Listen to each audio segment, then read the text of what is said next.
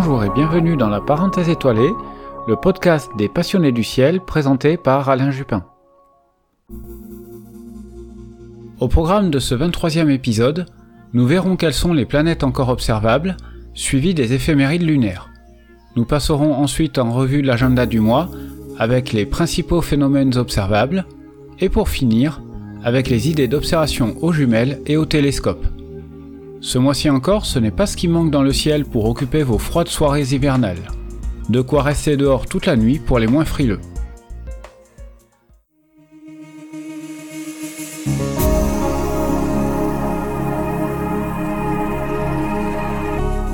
La visibilité des planètes.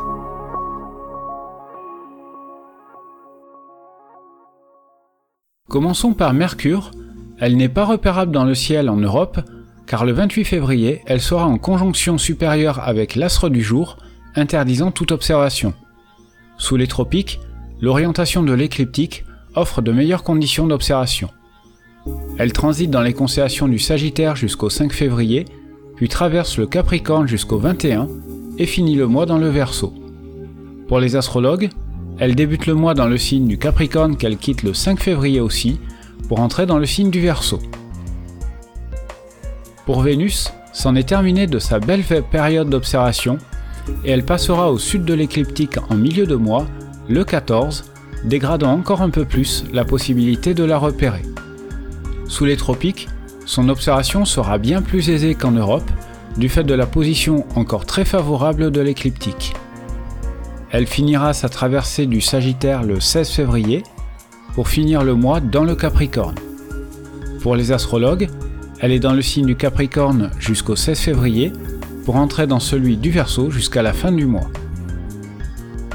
Pour Mars, il va redevenir possible de la repérer aux jumelles à compter du 20 février dans les premières lueurs du jour.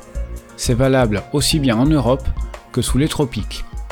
Elle finit de traverser la constellation du Sagittaire le 12 février pour entrer dans celle du Capricorne. Pour les astrologues, elle quitte le signe du Capricorne le 13 février pour entrer dans celui du Verseau pour le reste du mois. La géante Jupiter s'observe toujours dans d'excellentes conditions en Europe comme sous les tropiques. Elle est visible durant la première moitié de la nuit. Il est toujours temps de profiter de l'observer elle et ses satellites aussi bien dans des jumelles que dans vos télescopes. Elle sera tout le mois dans la constellation du Bélier et dans le signe astrologique du Taureau. Pour la planète Saturne, c'en est bel et bien fini. Son petit éclat de magnitude 1 se perd très rapidement dans les lueurs crépusculaires. Ce n'est guère mieux sous les tropiques. Elle est tout le mois dans la constellation du Verseau. Pour les astrologues, elle ne change pas de signe non plus et reste dans celui des Poissons. Uranus s'observe pendant la première moitié de la nuit. Pour faciliter son repérage, elle est installée entre la planète Jupiter et la mât des Pléiades, à peu près à mi-distance. Une observation réservée aux observateurs équipés d'un télescope de bon diamètre. Elle navigue lentement tout le mois dans la constellation du Bélier et dans le signe astrologique du Taureau. Pour la plus éloignée des planètes, Neptune, à l'instar de Saturne, s'en est terminée pour l'observation. Elle est maintenant trop basse sur l'horizon pour espérer être intéressante dans des instruments. Cette lointaine planète glisse très lentement dans la constellation des poissons. Pour les astrologues, elle ne quitte pas non plus le signe des poissons. Toutes ces planètes orbitent autour du Soleil qui traverse la constellation du Capricorne jusqu'au 17 février pour entrer dans celui du Verseau. Pour les astrologues, il débute le mois dans le signe du Verseau avant d'entrer le 19 février dans le signe des poissons. Pour conclure ce chapitre planétaire, aucune planète n'est rétrograde ce mois-ci et une belle brochette d'entre elles sont à cheval entre les constellations du Sagittaire et du Capricorne.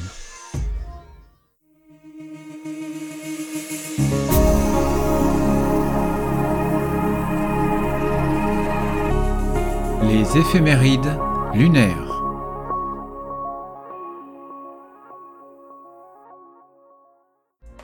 Le mois débutera avec un quasi-dernier quartier qui aura lieu le vendredi 2 dans la constellation de la Vierge. La nouvelle lunaison débutera le vendredi 9 avec la nouvelle lune dans la constellation du Capricorne. Le vendredi 16 février, ce sera le premier quartier visible dans la constellation du Bélier. Et nous terminerons le mois avec une pleine lune, le samedi 24, dans la constellation du Lion.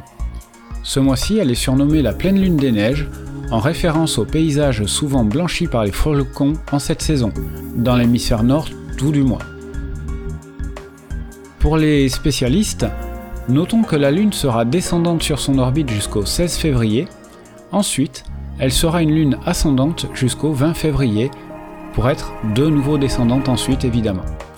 Elle croisera le plan de l'écliptique une première fois le 13 février, c'est le nœud ascendant, et une seconde fois le 27 février, c'est le nœud descendant.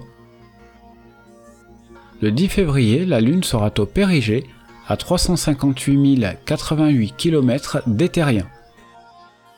A l'inverse, le 25 février, elle sera à l'apogée, à 406 312 km.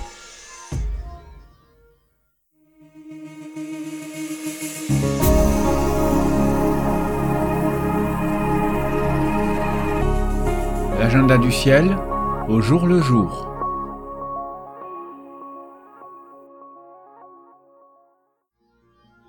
En ce mois de février, la Station spatiale internationale fera de jolis passages nocturnes tout au long du mois.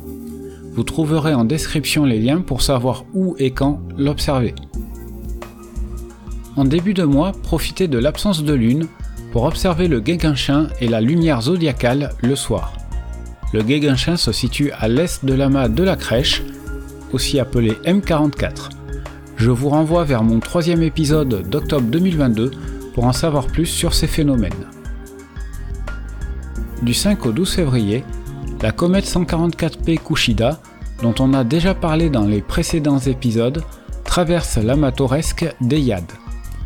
Une balade céleste à suivre aux jumelles et pourquoi pas à immortaliser aussi en photo. Une focale entre 50 et 150 mm en pose longue devrait permettre de faire apparaître la tache cotonneuse de la comète sur le vaste et dense fond d'étoiles de l'amas. Le 10 février, c'est le nouvel an chinois qui sera l'année du dragon.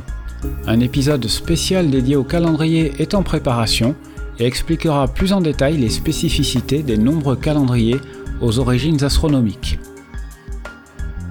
Toujours le 10 février, en soirée, armé de vos jumelles, tentez de repérer le très fin croissant lunaire, éclairé d'à peine 1% par notre Soleil. Peu avant 19h en heure française, il se situe à quelques degrés au-dessus de l'horizon. Le Soleil est aussi à quelques degrés de l'horizon, mais en dessous. Le 14 février, la comète C2023 S3 Pan-STARRS est au plus près du Soleil alors qu'elle circule à l'extrémité sud de la constellation de l'Ophiuchus. Elle devrait atteindre la magnitude 7 et pourrait être observable dans des jumelles en deuxième partie de nuit au-dessus de l'horizon sud-est. Le 15 février, la Lune et la planète Jupiter seront en conjonction, séparées par un poil moins de 3 degrés. Sortez encore une fois vos jumelles pour en profiter, sinon à l'œil nu c'est très beau aussi. Le lendemain, rebelote, mais cette fois-ci avec la planète Uranus. Le 22 février, dans les lueurs de l'aube, une heure avant que le Soleil ne se lève, vous trouverez Vénus et Mars en conjonction. Vénus sera visible sans trop de problèmes à l'œil nu, mais il faudra des jumelles pour espérer apercevoir la planète Mars. Les deux planètes seront séparées d'un gros demi-degré, c'est donc aussi théoriquement observable avec des lunettes ou des télescopes, avec un faible grossissement.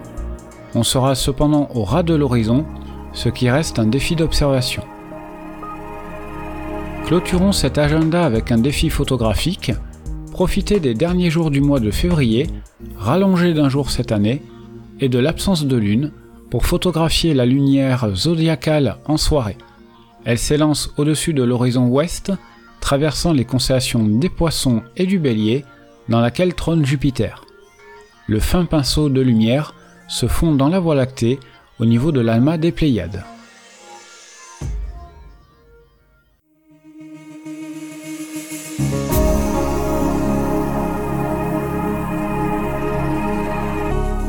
Les idées d'observation.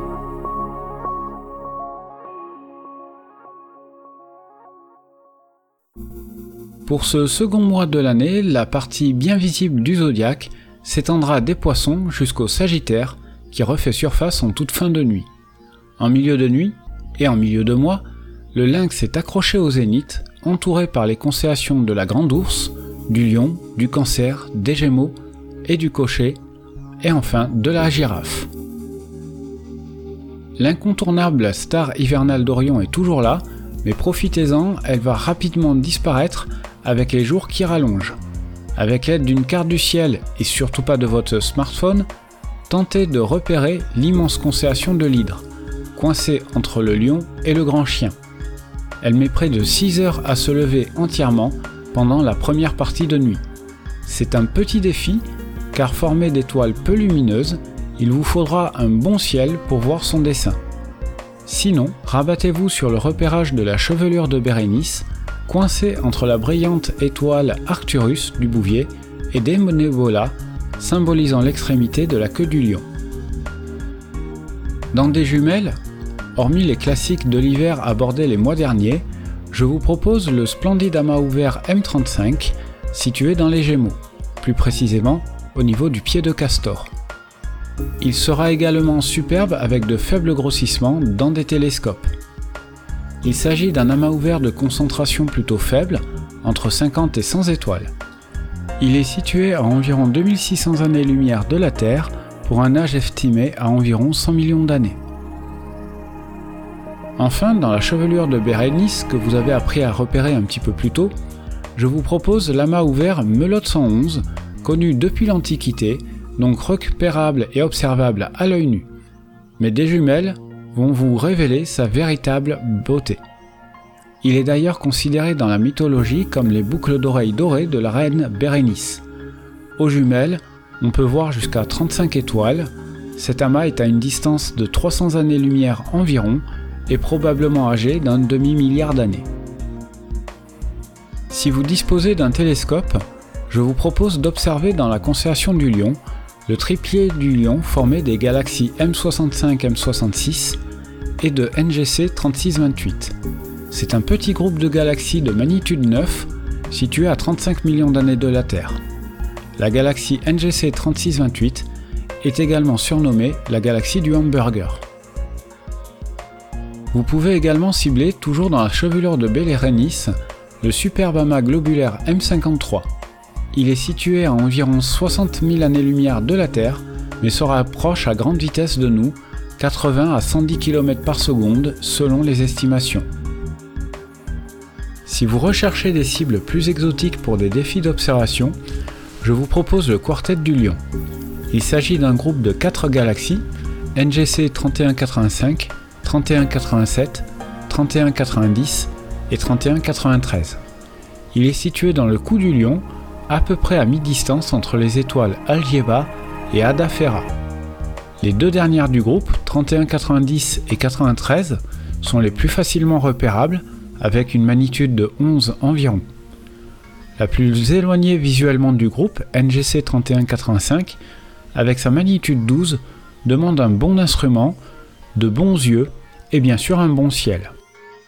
La dernière du lot, avec sa magnitude 13,5, sera votre Saint Graal.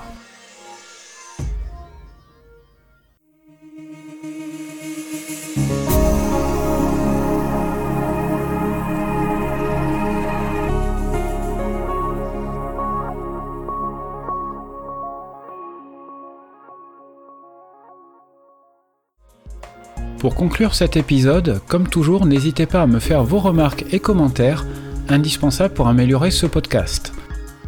Comme toujours, vous pouvez l'écouter sur Spotify, Deezer, Google et Apple Podcast et aussi également sur YouTube. Quelle que soit la plateforme, pour ne pas rater le prochain épisode, n'oubliez pas de vous abonner sur la plateforme en question ou mieux à la lettre d'information mise en place cet été. Rendez-vous très prochainement, vraisemblablement pour l'épisode sur les calendriers astronomiques, un thème on ne peut plus d'actualité, mais je produis ces épisodes sur mon temps libre après mes diverses obligations professionnelles entre autres. Ça devrait sortir courant février si tout va bien. Merci à toutes et à tous pour votre écoute. N'oubliez pas de lever les yeux vers le ciel pour de belles observations astronomiques.